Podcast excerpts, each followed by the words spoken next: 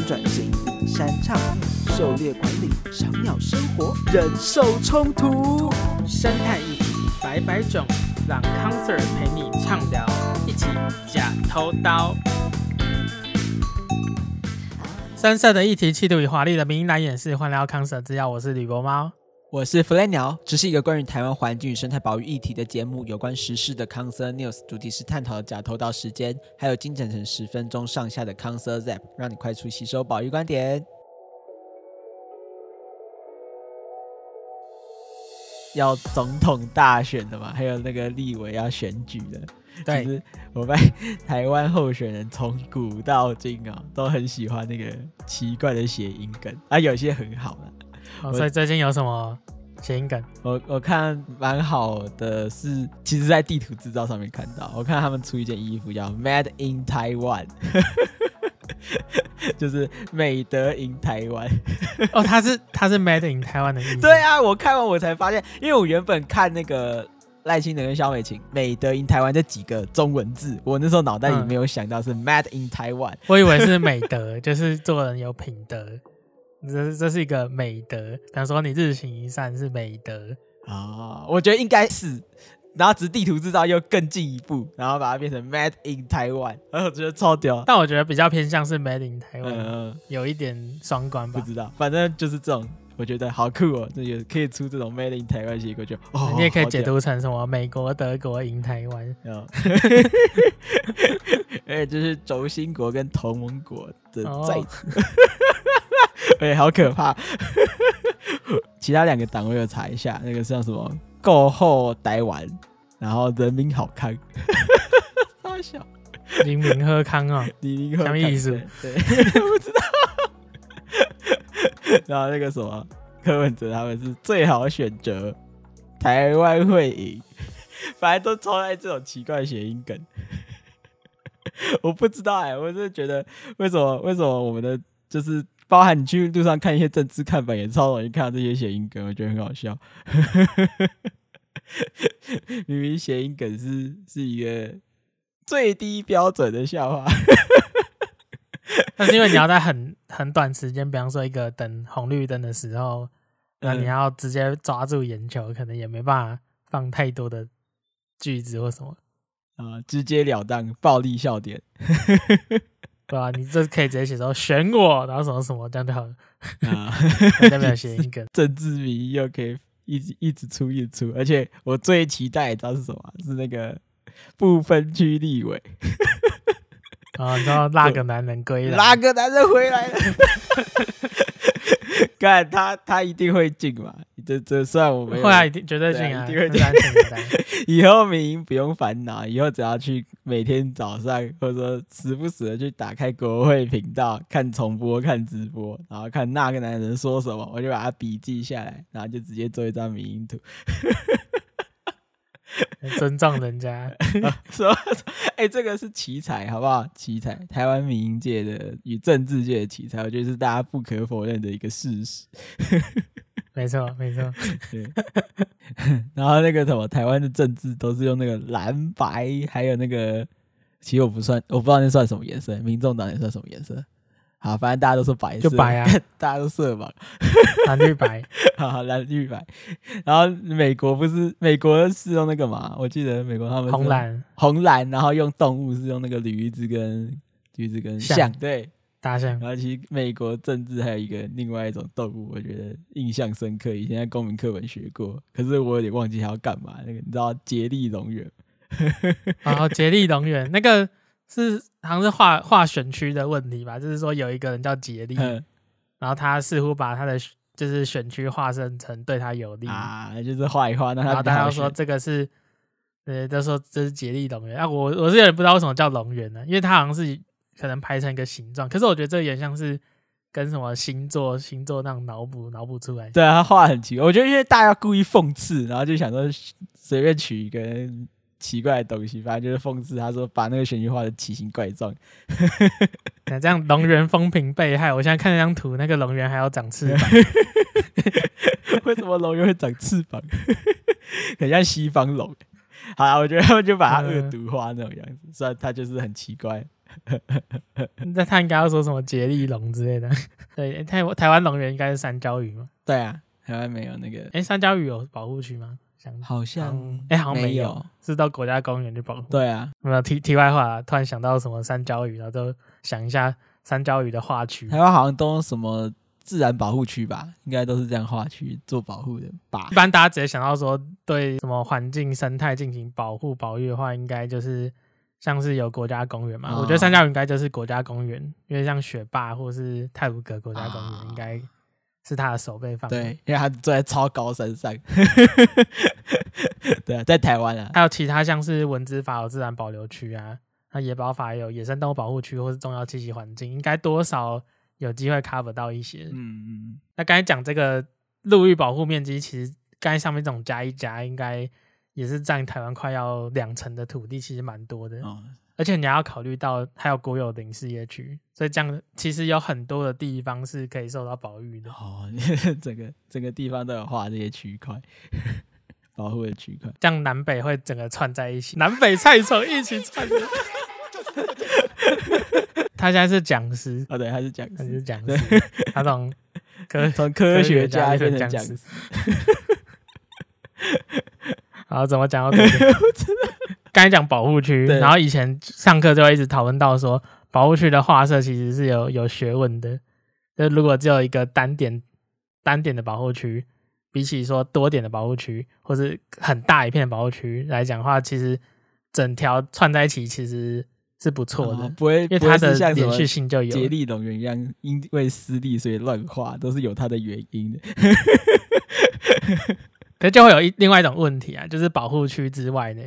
因为我们的那些主要的那些重要栖息环境，然后国家公园跟野生动物的保护区或者保留区、自然保护区，它其实都偏向中央山脉整条，所以才会有说什么中央山脉的保育廊道，嗯，才会串联南北。嗯、它都在，它它在整个山脊，就台湾的正中间，中央山脉那一条。可是其实有很多地方，像是平原啊，然后海边啊，嘿那边有动物啊，所以就是我们一直会提到浅山动物，他们。似乎都没有在这样的范围内，哦、像石虎、草鸮那些。就是虽然台湾已经有很多地方是有被保护起来的，可是其实还是有些真的跟人环境难以割舍，这个不知道怎么去画。而且也是因为跟人有直接的环境利用的重叠嘛，嗯、所以他们也是第一线可能会受到伤害的动物。可是我们也很难直接说都不要去开发，因为这有关到人民的生计嘛。好比说第一线的那个农夫、农友，他们的环境。可能处在一个呃市郊，就是市区的边缘，跟森林环境或者其他地景的交接处。那这种环境其实也会有很多野生动物。可你总不能说把这个地方都画起来，说都是保护区，那那些人要怎么办？他们生计如何去顾，就比较难。所以也很难说直接把保护区直接拓展到那边。对。但问题是那边也有很多重要的野生动物，像提到的石虎啊，然后草鸮啊。那之前讲很多。很多离山动物嘛，像山羊、山羌、石蟹獴，它们其实都是在这样的环境。所以通常遇到这种状况，国内用其他替代的方式，像是推动友善农作嘛，或者说像是保育标章，例如比较有名，像绿色保育标章。绿色保育标章是慈心他们在弄的，哦、它的标章里面就是有动物的脚印，你可以看到有青蛙、有水鸟，还有人，还有人，对，为野生动物。它是四格，它是四个格子，嗯、四个格子。它会变成一个田啊，就是我们写农田的那个田，嗯，然后里面每一个格子都有动物的脚印，包含农友，嗯，所以它其实是说田里面有脚印，然后人跟动物，然后在一个环境上面，就是那个 logo 的意象，绿色保育标志，而且它上面就有写四个字吧，绿色保育，好的，所以那通常申请那种标章的话，就是说你的农业的事业生产区可能会有一个保育性的标的动物，它可能是保育类。可能是比较稀有的动物，嗯、或是一些指标性的物种。那如果你的田区你能够将它营造出适合它们的环境，例如保护好它的水域环境或是陆域环境，然后并且配合一些友善的耕作的方式，像减少使用诶化肥那些，应该是不能用了。嗯、我印象中就是化肥、农药那些都不太能用，然后。不可以使用有害环境的资材，例如你就装一堆陷阱、鸟网，要防什么，然后用很多网子，这些就是不太行。那这样相对友善环境的作为，就可以去申请形成友善农作的标章，其中一个是绿宝哦。所以我们就是可以去看这个标章，然后就是知道它对环境比较好。就像幼稚园时候会拿那个乖宝宝标章，嗯、就知道我是乖宝宝。嗯，你不是标，你不是乖宝宝。哎，这种标章还蛮，就是国内其实渐渐也在推行啊。因为除了绿宝标章的话，还有像友善食物农作，它也有标章。嗯，然后侏罗树啊也有标章。像友善食物农作，它就是针对食物而而成立的嘛。如果在那些田区里面，你会愿意留下一些像是草生地的环境，就不会把草都砍光光。嗯，然后一样，你也不会使用像陷阱、灭鼠药、鸟鸟网那些。然后重点是不会放养犬猫，那这样的环境就就有机会去申请看看友善食物农作。然后像诸罗树啊，话是因为像诸罗树啊，它需要有一些水池，所以你的灌溉水池需要有足够的积水。对然后竹子竹林底下会有一些一些落叶层嘛，你也不要说把落叶层全部都清到一干二净，要让青蛙有适合产卵的环境。嗯，所以像这些友善特定。物种的像石斛或是诸罗树啊，也有特定的标章。那一般民众他虽然无法直接去保护或是保育到野生动物嘛，有点难，因为你不知道我有这样做。可是你可以透过消费的行为，例如像是购买有指定标章的农作物，例如以诸罗树啊来讲好了，你去买竹笋的时候，你去买有侏罗树啊的友善七地标章的产品。那这样的购买是直接去支持说愿意用这样友善行动的农友，直接支持他们的理念。嗯，可是这就是回到说友善耕作它有个困境，因为你做这些友善耕作的作为啊，它其实有机会会产生更多的成本嘛。例如我不要使用一些灭鼠药啊，然后除草剂，那你是不是就变成要人工去除草？它也是一个成本，人力成本贵的呢。嗯。如果假设像绿宝标章，它可能不能用化肥嘛？那我不知道这样会不会影响到收成量呢？如果跟传统惯行农法在初期比较起来，用这种友善耕作相对会弱势一些些，因为你可能会有虫害啊，有病虫害的这种问题，都会稍微影响到产量。嗯，可是以长期而言，或长期而言，你不看纯看就是产量以外，你还看整个生态环境的维持，或是整个野生动物、植物的。交互的利用状状况的话，其实惯行跟友善会发现友善农农作，它相对还会保有更多的生物在一片土地上继续好好的活着。嗯、可是这需要成本，哎，成本也需要竞争，就是有点吃力不讨好。你做这些事情有点像做功德啊。我我觉得你这么讲，我想起来就很像，其实之前去那种像里仁啊，就会看到里面价格哦，好高哦。然后有时候这全学生的时候也买不下去，就有种做功德的感觉。还有像我觉得，我觉得做功德的感觉真的会很难让人就是真的持续做下去。如果有一点热情的时候，还还没被烧掉的时候。这个功德，或者说资源足够的时候，这个功德，我觉得很多人会愿意做。但是有时候大学社团啊，还是什么拉拉会、园游会的时候，总是会有几个组员或几个同学在那边，就是像搭便车一样不做事。然后这时候，如果如果当时心情好，我确实会想多做一点，帮别人多做一点报告，就想说反正成绩大家嘛，一起分谈一下，帮别人谈一下有没有不好。可是那个是可能大一的时候会想做这样的事。啊，可能大一过完，然后那个心态就会慢慢转变出来，啊，怎么都遇到这种组员，然后这时候那个做功德感觉出来之后，其实会越来越觉得就心有点累，会不确定要不要做。啊，这是能者过劳，啊、对，能者不是能者多劳。对啊，就会就会有这样的感觉。那其实面对这种标章的时候，我觉得，当然我手头足就是手头钱包荷包就没有跟我哭的时候，我会。愿意去买啊，因为确实我本来就喜欢这种动物，然后也知道石斛，我也觉得啊，好棒棒有石斛标章，我就会觉得确实要给他这个乖宝宝这样一个一个鼓励，然后也会想说这样可以身体力行，就消费者而言，我居然可以透过买东西就帮助到石斛，我也觉得还不错。可是你看台北房价就是有点贵，我觉得住了一阵子之后。就可能我我我第一年住在台北，然后买了石虎标章的东西，然后第二年我觉得我好像手头就开始有点紧了，就常常会有这样的事情发生，然后就买不下去，牵拖牵拖都是石虎害你，都是住不起台北，我很 穷，什么鬼？嗯，都是。但我觉得飞鸟想讲的是，这是一个人之常情，对，就是我我我我有买过。友善野生动物的农产品，好比说，呃，主打保护石虎的米好了，嗯、它可能一斤价格会卖你可能三百块。哎、你知道米大概行情多少吗？我不知道，三百块听起来有点贵，就是了。嗯，我怕你讲出什么主计总长说什么鹅鸭米刷二十块，不知米价，吃米不知米价，都说是石虎害你 三四百块，你可以买到什么三毫米的大袋，一大袋。对，那那真的是，哦，真的有点贵。其实我觉得还有你，但这有有可能有点难类比啊。但是我们想讲的概念有点像，再举另外一个例子，像那个公平贸易咖啡，什么雨林豆之类的。哦，对啦，我觉得这个也是。我们知道它有点危害，就是我们没有人会想要有那种就是血咖啡、血汗咖啡，对，会觉得很可怕。可是你真的去逛咖啡展的时候。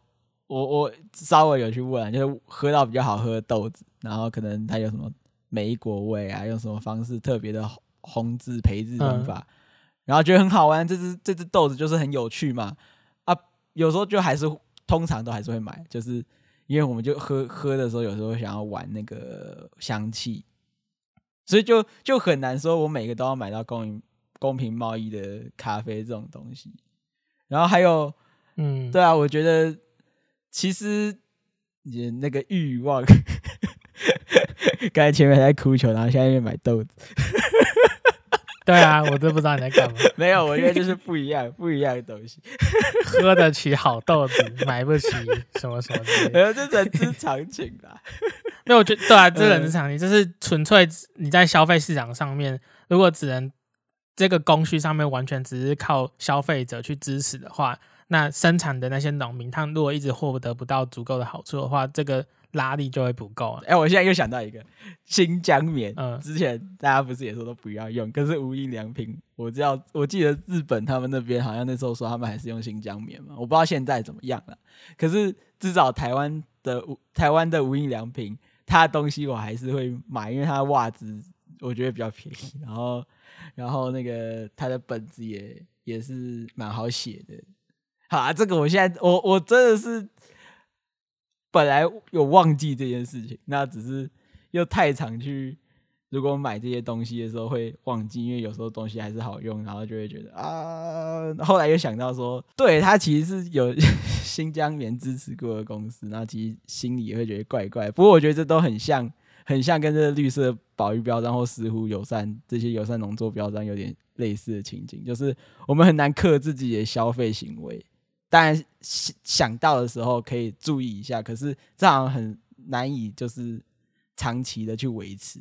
所以，如果一个消费市场它只会变成完全端看说消费者这边去买跟不买来去攻击的话，来去攻击那些生产者足够的报酬的话，我觉得这是不够的。嗯，因为大家纯会，大家会因为纯粹的价格会做出选择。那对于那个生产者，他的可能就拉力就不足，因为可能赚头不够嘛，不够有好处让大家一起投入进去。就除非说你是最热血那些的，对，就是最有理念那些的。可是你要的事情不是只顾及到，你要的是更多人一起加入。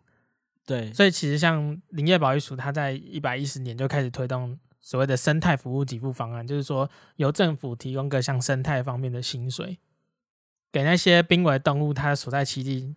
跟有在地居民的一些关系，让这样的成本，保育上面的成本，说我要做友善生产的这些成本，不会只会让农民或在地居民直接承担，而是说奖励那些农农友啊，或者说在地的社区，鼓励他们去良好的去管理他的土地，维护他的呃状况，让这样的保育上果实是大家一起共享的。哦，那说白话一点就是说。应该要给更多的奖励金，那这个奖励金是有有其就是有其必要的，因为我们常常把这种东西变成一种外部化的成本，就是说这些做那么多事情，他需要投入好多的心力在上面。可你这些心力，他有点真的像是纯粹做善事那种角度去去弄，没钱就是做功德。可是是大家是想要那些保育的成果，嗯、是想要那些生态的成果，是全民都都会享受到这样的好处。所以其实是全民有这样的需求的话，那把这样的生态上面相关的服务的需求变成一个金流，然后回馈给实际去做这些行为的人，那这样的概念也就叫生态的给付。就是我有生态上的需求，那我给生态上服务的人一定的报酬，那、哦、不会就做白工，或者说我做心酸。如果我热血没了，还要做嘛的那种感觉，至少会有一点。主要是你有这样的奖励，嗯、会拉更多。他可能一开始不是那么热爱，说呃我很在意食物，很在意炒销，很在意什么水獭之类的。嗯、可是我知道有这样奖励金，我只要稍微改变一点我的现行作为，嗯，他会获得一些好处，那或许就会有更多人想要。就是愿意这样做啊，嗯嗯、要拉，主要是要拉更多人一起进入生态给付。有两个重点，一个是濒危物种，一个是重要栖地啊。都是濒危物种，像现在目前国内就有十种物种是列在其中，这么多。其实从最早，它最早是只有讲石虎啊，就从石虎开始试办，然后最后变四种动物，就是石虎、水獭、草鸮、水蛭，然后后来又多一个台湾黑熊。然后在今年的十一月中的时候有，有有有消息出来，就是说再多五个，就变侏罗树啊、山麻雀、赤腹游蛇、四蛇龟跟柴棺龟，总共十个物种。很多角色，我觉得蛮好玩。哎，对啊。那濒危物种之下，它有大致有三种方案：一个是友善农地的，嗯，一个是自主通报，一个是巡护监测给付，总共三项的给付。第一个比较直观，就是说友善农地的给付，你做了一些友善环境的农作的作为，那会有不同程度的奖励金。我不用除草剂，不用毒饵，就会获得一些奖励金。例如像是水雉，水雉是一种水鸟嘛，在台南官田那边很漂亮的一种鸟。对，那它在冬天的时候，就度现在十一月到一月之间，就是刚好现在这个时候，他会希望说。地主，比方说他种菱角，他希望说我的水池稍微还会有蓄水的情况，而且我那个水池它可能不会用到相对的一些用药，我也不会去撒毒饵，就是说把一些米然后泡药，然后放在旁边让一些鸟去吃，然后就毒到它们。我我想一个谐音梗，你知道之前之前有看过有一个就是米有毒，那就是 Let me like you do，那那米有毒。我在想，好像很久以前那个创作者叫什么？拜拜啾啾，闹一波大师啊！对对，闹一波大师啊！对对对对对 对，哇，现在过得好吗？我不知道。对，这个这个名字走下来。我刚才在想名字，知道到底叫什么？有一阵子很流行空耳歌词。对，对他现在没在，好，或是他还在做，没有没有发了。我不知道，我以为他不见了，我不知道。对，反正就是，对，像刚有讲到水质的案例。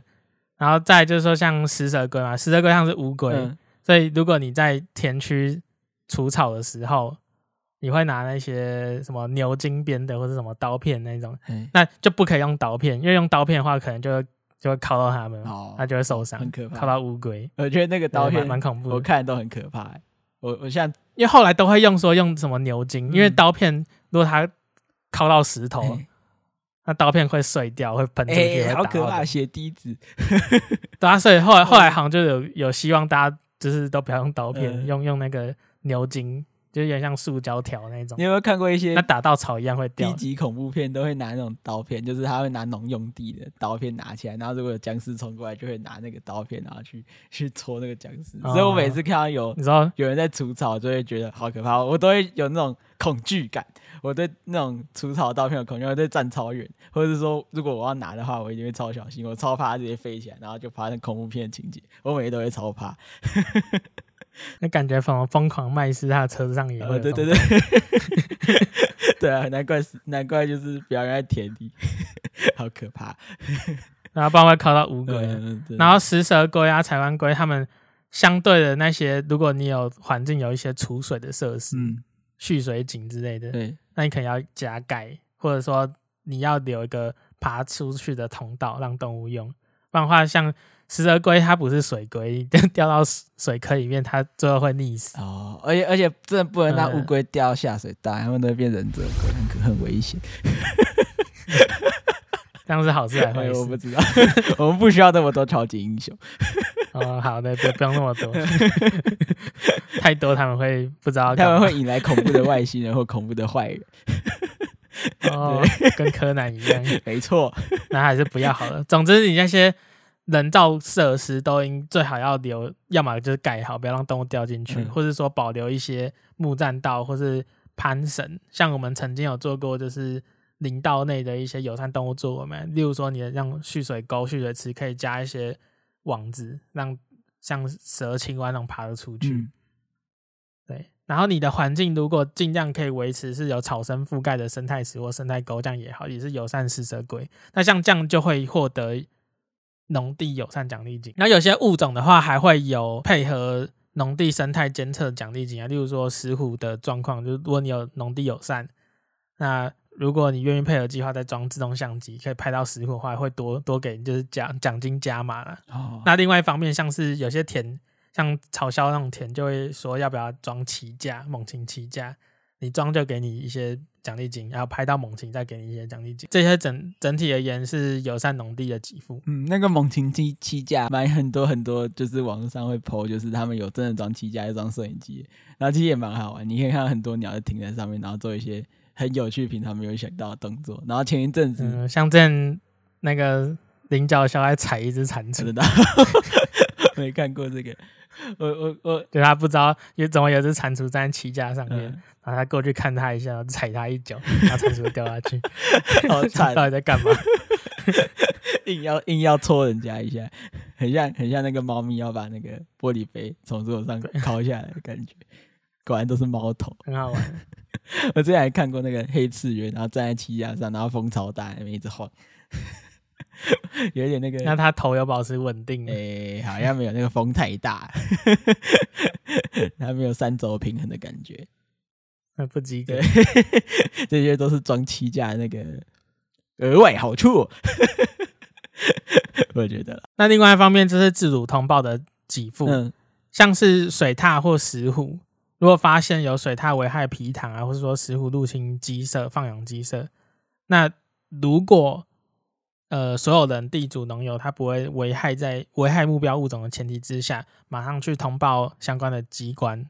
那经过勘查，确实有动物危害的市政，然后这样的情况之下，因为你主动通报，所以你通报这件事情本身就有奖励金。嗯、这其实概念是很不错的，像像之前也有黑熊说入侵公寮农舍嘛，那这样的通报如果是有奖励金的时候，大家才会愿意去通报。哦，不然的话，如果变成就是地下化，就是我自己私私自去处理的话，对啊，其实你终究你不知道如何好好的防护你的。农农产品，或是你的农地、鸡舍、禽舍这样子，嗯，而且说实在，你没有有时候，那你只是杀它，还有别的动物过来。对啊，而且有时候真的跑进来，有些人会当下一定会很气愤啊，我觉得这是难免。那、嗯、有这样奖励金，确实也许有机会可以避免掉，就是就是一时的冲动。嗯，因为先鼓励你去通报，通报之后会有会有专人来针对这样概念去跟你讨论，说如何做好围网，如何针对你的目标。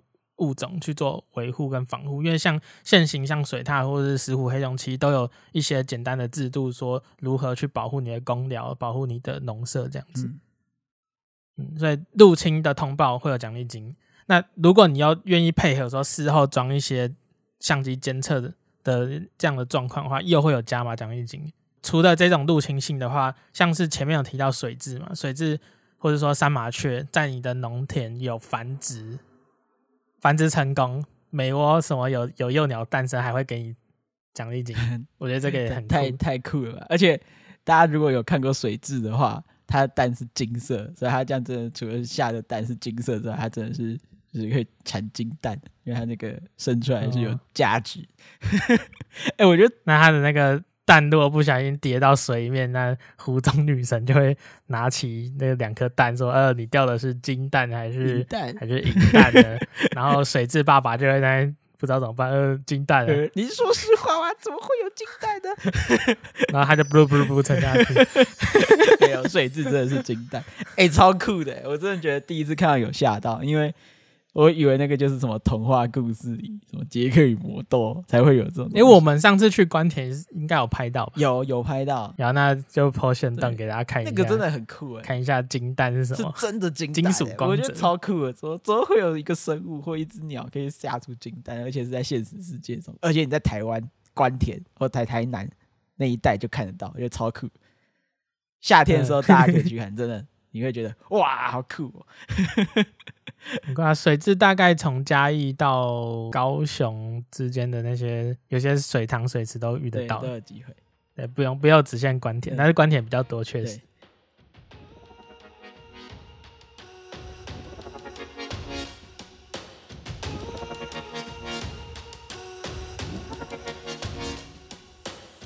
奋力生存石虎 T 恤的复刻预购开始啦！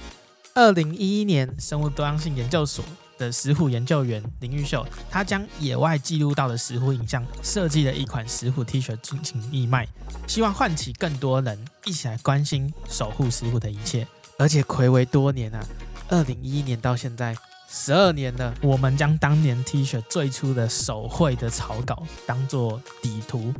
去妇科研究人员当年的热血之作。本次奋力生存石虎 T 恤妇科采预购制，请到我们的康设制药的官网，或是我们的脸书商品专区、Instagram 的账号页面有连结，能够去填写预购表单哦。买就附赠，不是你夜路贴纸一枚哦。购买支持保育，每贩售一件奋力生存石虎 T 恤妇科，我们会将盈余的百分之十。捐给财团法人台北动物保育教育基金会石虎保育专户当中，所以呢，支持康设制药，也同时支持石虎的保育哦。希望大家支持起来，让我们继续为野生动物发声。哦，对了，那个企鹅 T 啊，也可以继续购买。讲这个啊，当然可以购买了，企鹅 T 还可以买，不是你企鹅 T，没错，买起来，买起来。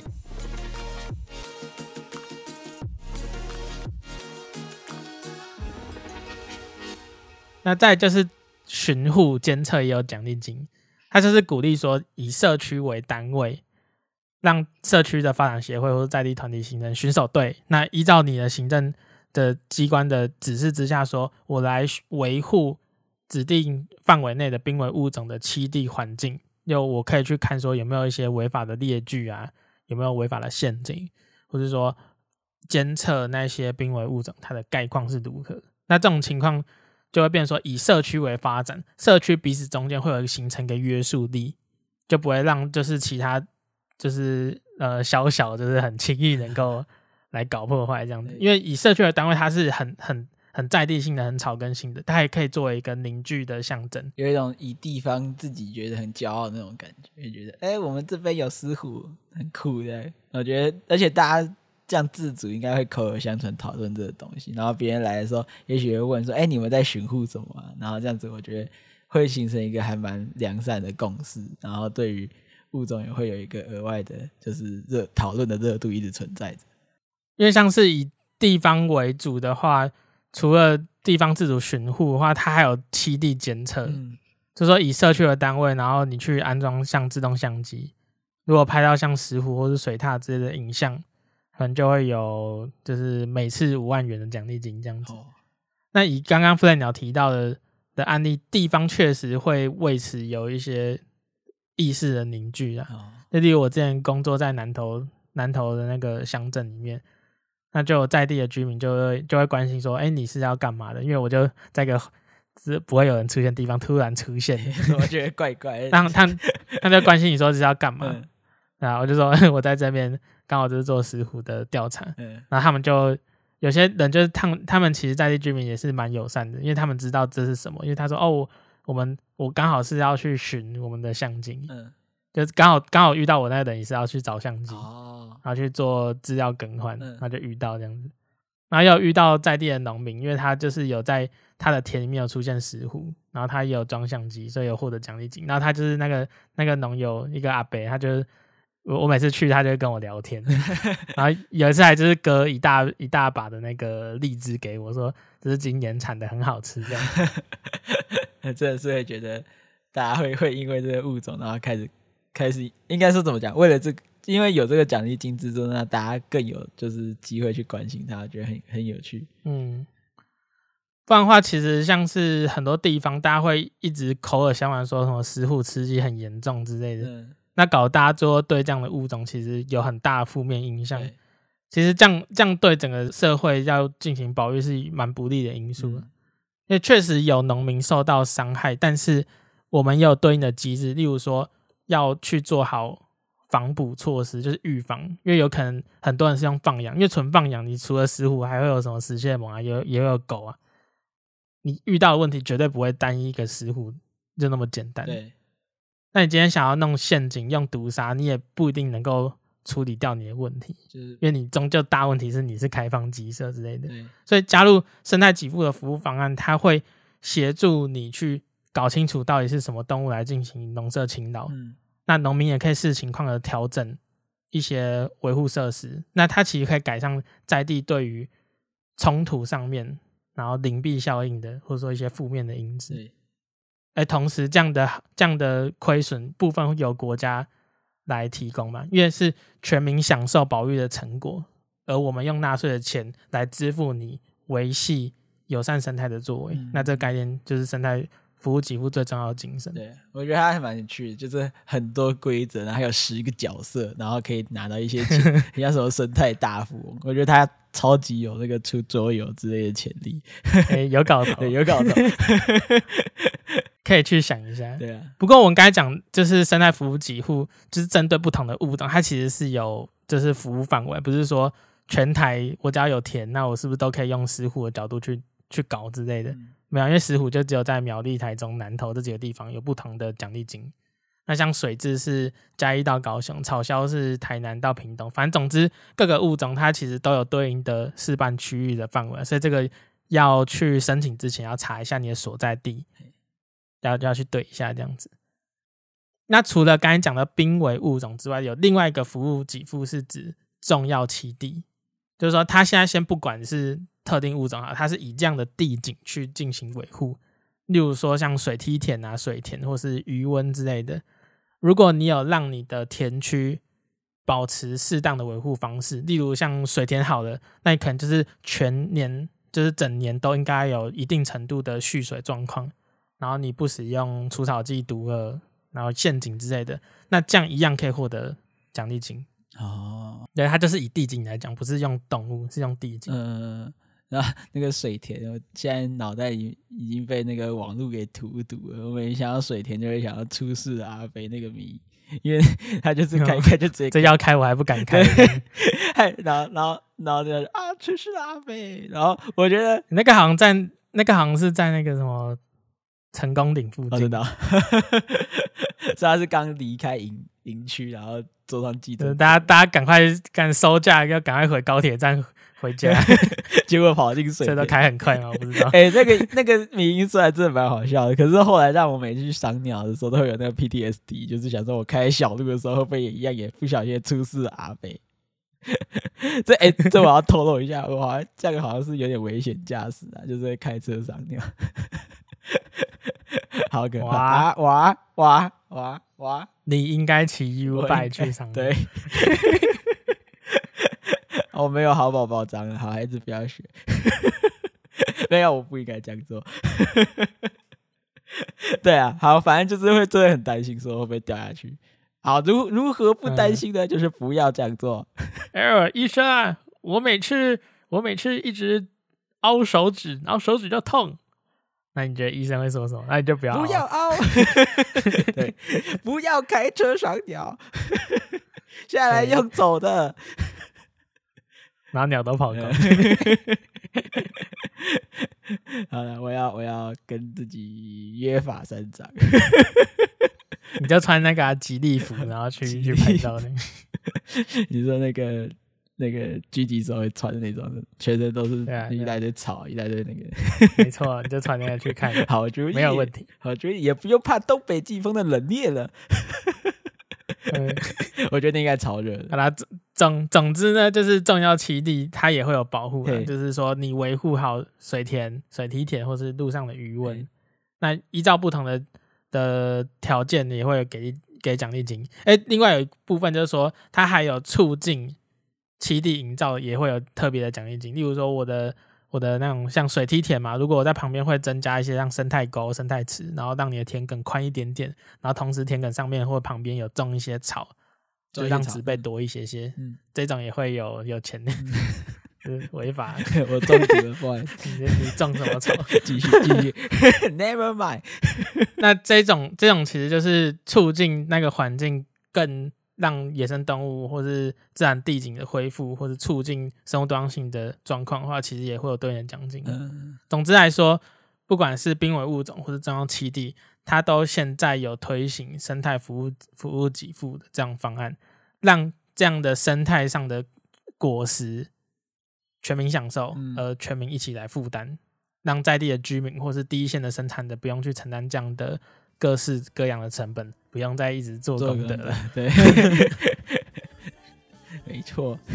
那以上就是今天的这个生态服务给付，我们节目就录到这边。我是吕博猫，我是弗雷鸟，我们下次再见哦，再见，拜拜。你的种草的背景被婆婆抓走，告诉你，非常违法，法务部直接不高兴。因为这边要制止，不能种草。你要重视对野生动物好的一些，可以。好，拜拜。